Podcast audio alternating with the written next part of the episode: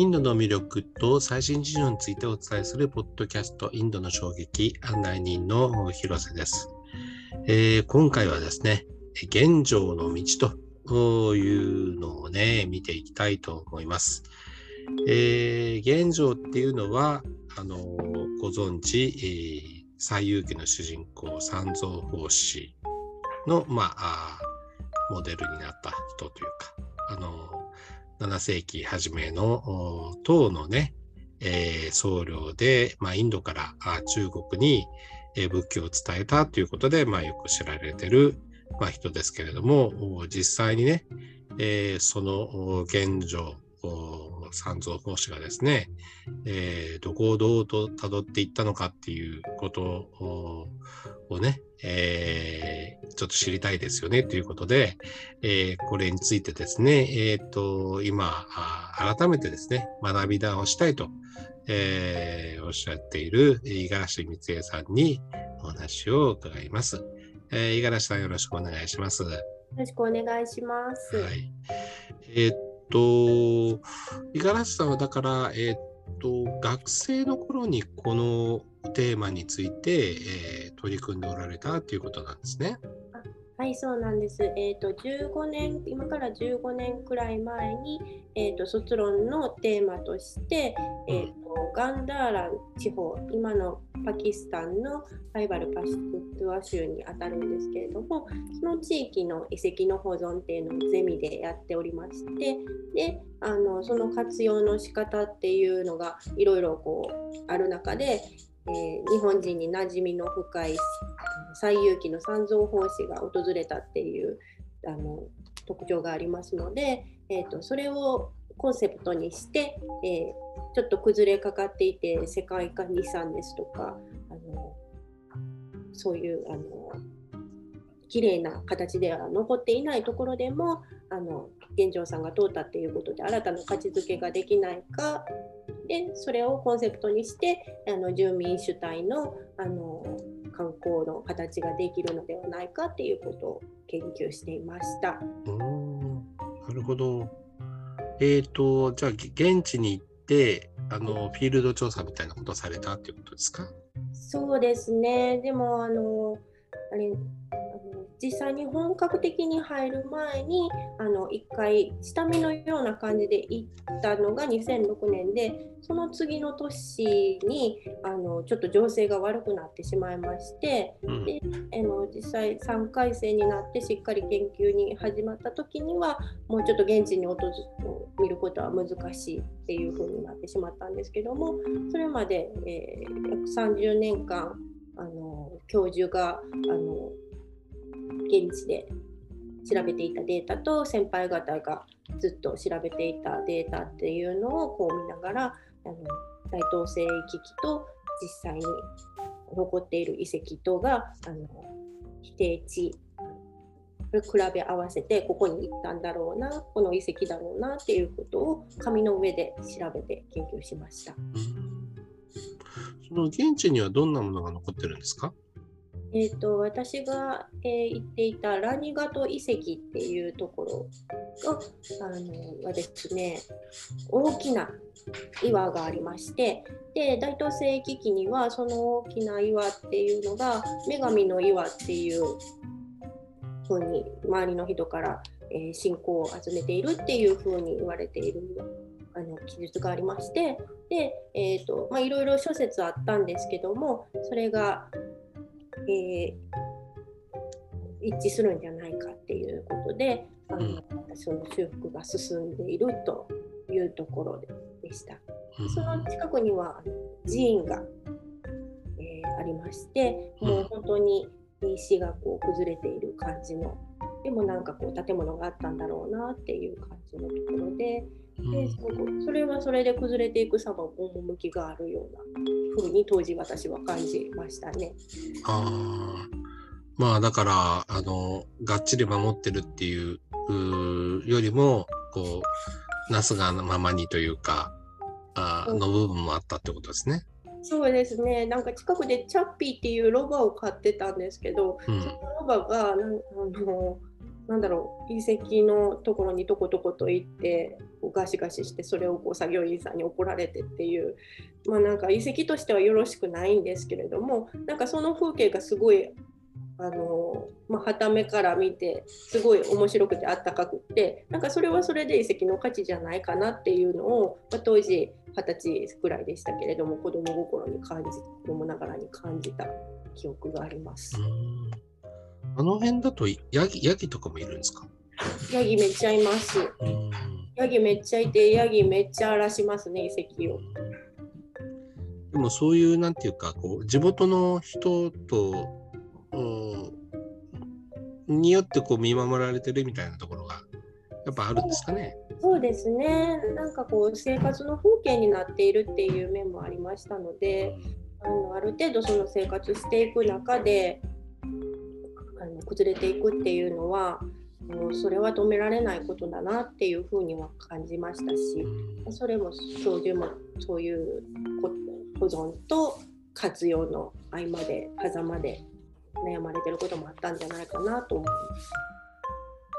なるほど。で、えっ、と、大学院でもあの引き続き研究されたわけですね。そうですね、もうちょっといよいよ情勢が悪くなって、であの敦煌というところから留学生の方が来まして、うん、えー、中国の敦煌をの、えー、現状が訪れたという記録があるので、えー、行ってみないかということで、えー、2年2回現地調査に行きました。そこではどんなものがあったんですか？そうですね、えっとまあ、その敦煌は抜鉱窟っていう、えー、仏さんあの有名なんですけれども、うん、えーと、それがそうそういうそこをメインにあの都市も市街敦煌市街地もあの本当に観光家として建物がきらびやかで綺麗だったんですけど、うん、ちょっと話すると農村があってでそこにあの殺州古城というあの大東西劇の中にちょろっとしかないんですけど記述があるのが本当に崩れかかってる感じで点々と点在してまして、えー、これはいかんということで、えー、一生懸命サイズを測ったりとかどの場所にあるんだって GPS でこう地図に落とし込んだりっていうことをしなんかあれですよねえー、っとあのー、三蔵法師っていうと本当こう、えー、もう本当にあのこうフィクションみたいなあの物語のこうキャラみたいな感じですけども現状三蔵が本当にいてこうそういう道をたどったんだっていうのをね確認していくっていうのはすごいなんか面白いですよね。そうですねやっぱロマンを感じましたね。あの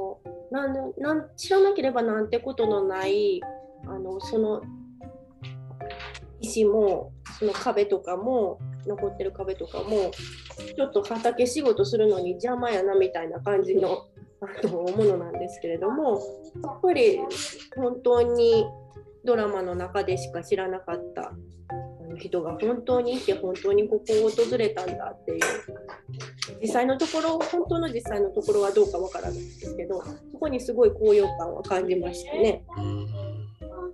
でそのそれをですね今ちょっと改めてこうあのあの学び直そうと。まあねえーと、と十数年経ってるということだったんですけどもそれは何かあのどんな思いなんでしょう？あそれは、えーと、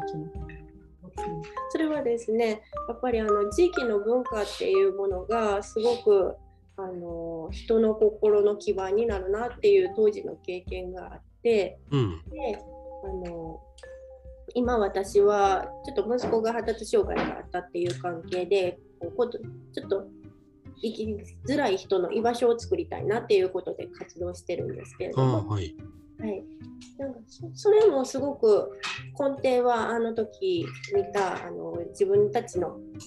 地域の人たちのあったかさとかその背景にある風景っていうものを大事にしていく。大事にしていくっていうことがあの結局は生きやすさにつながっていくんだろうなっていう思いがあるのでなんか原点を思い出したというか。それでこうそう人の心をつないでいく役割をあのあの時現状に現状三条さんに託そうと思ってテーマにしたんだろうなっていうことを、うん、なんかこう今になって言語化できたっていう体験なので、ん、なんか改めてその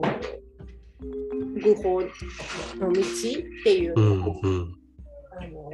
彼のその何を考えてそういうどういう思いでそういう風景を見たのかっていうのを考え直したいなと思思いました。なるほどね。なかなか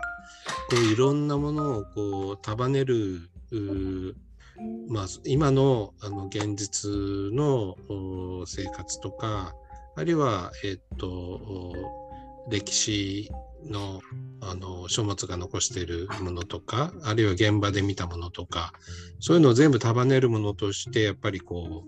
うこうあのくっついていくっていうのをにねこうなんかすごい不思議な感じも